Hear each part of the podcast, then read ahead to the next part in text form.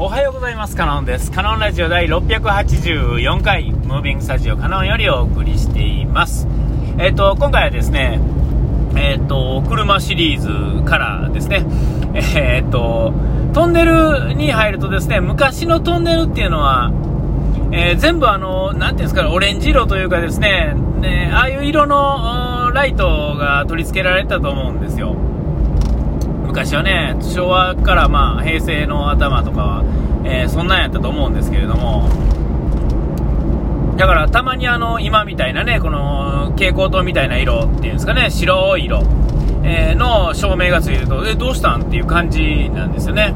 で、まあそもそもですよね、あの、昔トンネルの中ってあの、もっとこう、もうちょっと煙たかったっていうんですかね、えー、トラックだけじゃなく乗用車の排ガスも、まあまあちょっとあの、煙があった車っていうのは、まあまああったという、なんとなく記憶があるんですが、えー、その、あれはなんていうんですか、こう、燃え方がや、ま、緩かった時とかにああいう風になるんでしょうね。で、えー、煙たいイメージ。だから、トンネルの中入った時に窓開けて走るって、あんまり、えー、どうかな、みたいなんとか、ね、あって。で、まあ、その、トンネルのライトですけれども、トンネルライトっていうのは、まあ、ライトっていうのは、あの、えっと、光は波長ですもんね。波長ということは、えっと、の赤い色に行けば行くほど、その波長っていうのが大きくなるわけですよ。大きくね。で、大きくなると、まあ、あの、要は、光が通過していくんですね。多少の障害物があっても。えー、で、青とか白とかっていうか、青い方に近づいていくと波長が短くなっていって、で、えっ、ー、と、引っかかってしまうんですよね。波長が短すぎてね。えー、だから、あのー、要は、煙たいところとかに行くと、えー、光が見えないんですね、反射して、その手前にある物体、何か空気、ね、雲、なんていうんですかね、そういうものに光って反射してしまうので、えっ、と、もくもくしたとことか、あのよ霧のあるところとかね、霧がよく出るところとかは、えっと、その、いわゆる LED のようなああいうの光では、全部反射して帰ってきてしまうんですね。色が白い、青いのでね。えー、だから、よくあの、昔はね、四駆が流行った時はあの、フォグランプつけてる車多かったと思うんですが、あれってこう、オレンジ色っていうんですかね、え、なんですが、あれはなんであの色かっていうと、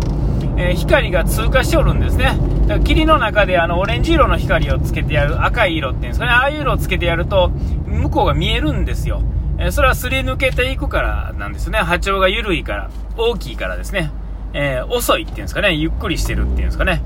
えー、そういうので、え向こうに当たって、ほんで反射当然帰ってくる時も赤の色なんで、え緩い波長のまんま帰ってくるんで、まあ見える。もうこれ見事に、えあれで、えっ、と、そういうところで、まあ、そのフォグランプ使ったことないとなかなか分からへんと思うんですが、実際、あの、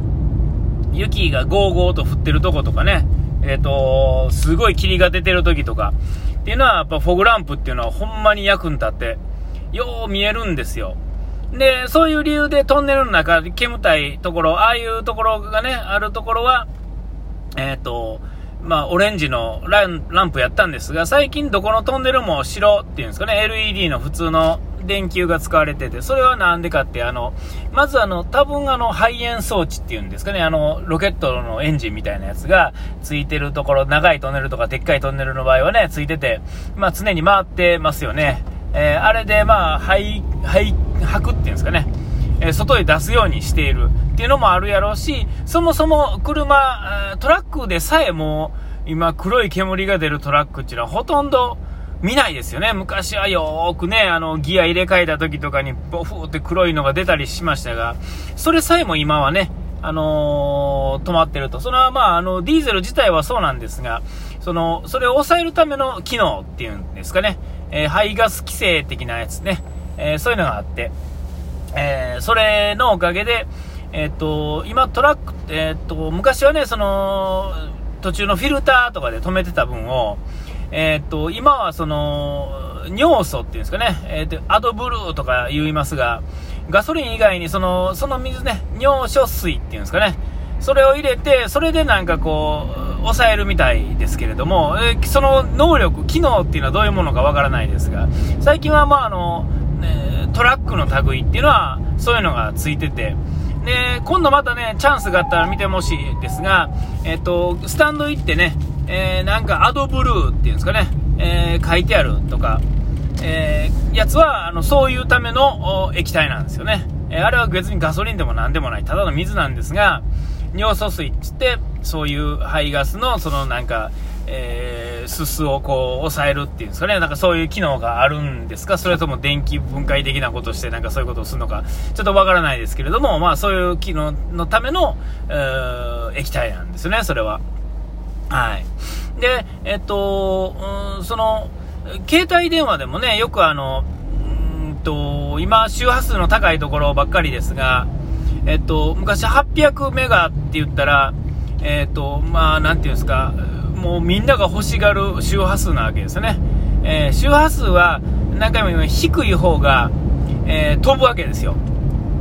えー、あの波長がでかいので、でかい波長っていうのは引っかか、一部引っかかっても突き抜けていくんですね。また次が来るんですよ。で、あの、奥へ飛んでいくんですね、なんぼでも。だから昔の800メガ、今1.5とか2.4とか、ね、周波数が高くなっていったら波長が短くなっていくんですが、それやと引っかかっていくんですね。で、今の 5G とかっていうのはさらに、えー、ミリ波っていうやつは、えー、ミリ波っていうぐらいですから、よりこう、周波数、振動が速いんですね。えー、だから、えー、引っかかってしまうわけです800やと当たり前に通過していくところが、えー、ミリ波やと通過しない。だからアンテナがたくさんいるから 5G っていうのはそうそう簡単には増えていかないっていうんですかね。そういうことがあるようですが。あと、あのー、FM とか AM っていうラジオですね。最近の人は聞かないし大体あのネット使って聞くのでねあんま関係ないかもしれませんが昔ラジオをねえー、ラジオ、チューニングして聞いてた人は、なんとなくわかるかもしれませんが、FM っていうのは飛ばないんですよね。えー、全然。それも同じですよね、理由はね。えっと、周波数が帯が AM よりも高いわけですよ、全然ね。えー、ほんなら届かないんですね。えー、すぐ範囲って出力が高ければある程度飛ぶんですけれども、それでもまあ、あの、1、ね、それが電波自体引っかかってしまいますから、えっ、と、ある程度のそのうんアンテナを外に出すとかねそういうことせんとなかなか入らへんかったんですが AM の場合は、えー、昼間はもうそうですが、まあ、飛びますが例えば前もねこれ一回話してますが僕奈良に住んでて、えーと、いわゆるラジカセっていうんですかね昔の。あれで、えー、ラジオをね夜とか土曜とかはね確実に聞いたんですが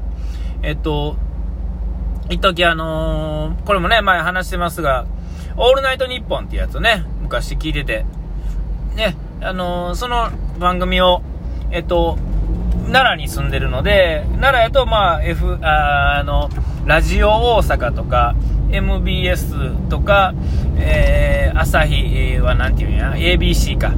とかね、あの、あるんですが、それ、あのー、えー、どこだ、えー、近畿やとですね、ラジオ大阪ともう1個どこやったっけな、あのえー、っとどっか2つぐらい聞けるんですよね、そのあの中要はあの、えー、ネットってな、なんていうんですか、あれ、えー、っと全国38局ネットでっていうやつの局の中に FM あとラジオ大阪ともう1個どっかが入っててで、まあ、それの聞き分けも良かったんですがえーと、夜中もね12時、1時過ぎてくるとですね、えーと、もっと遠いところの局のラジオが入るんですよ。で、えっ、ー、と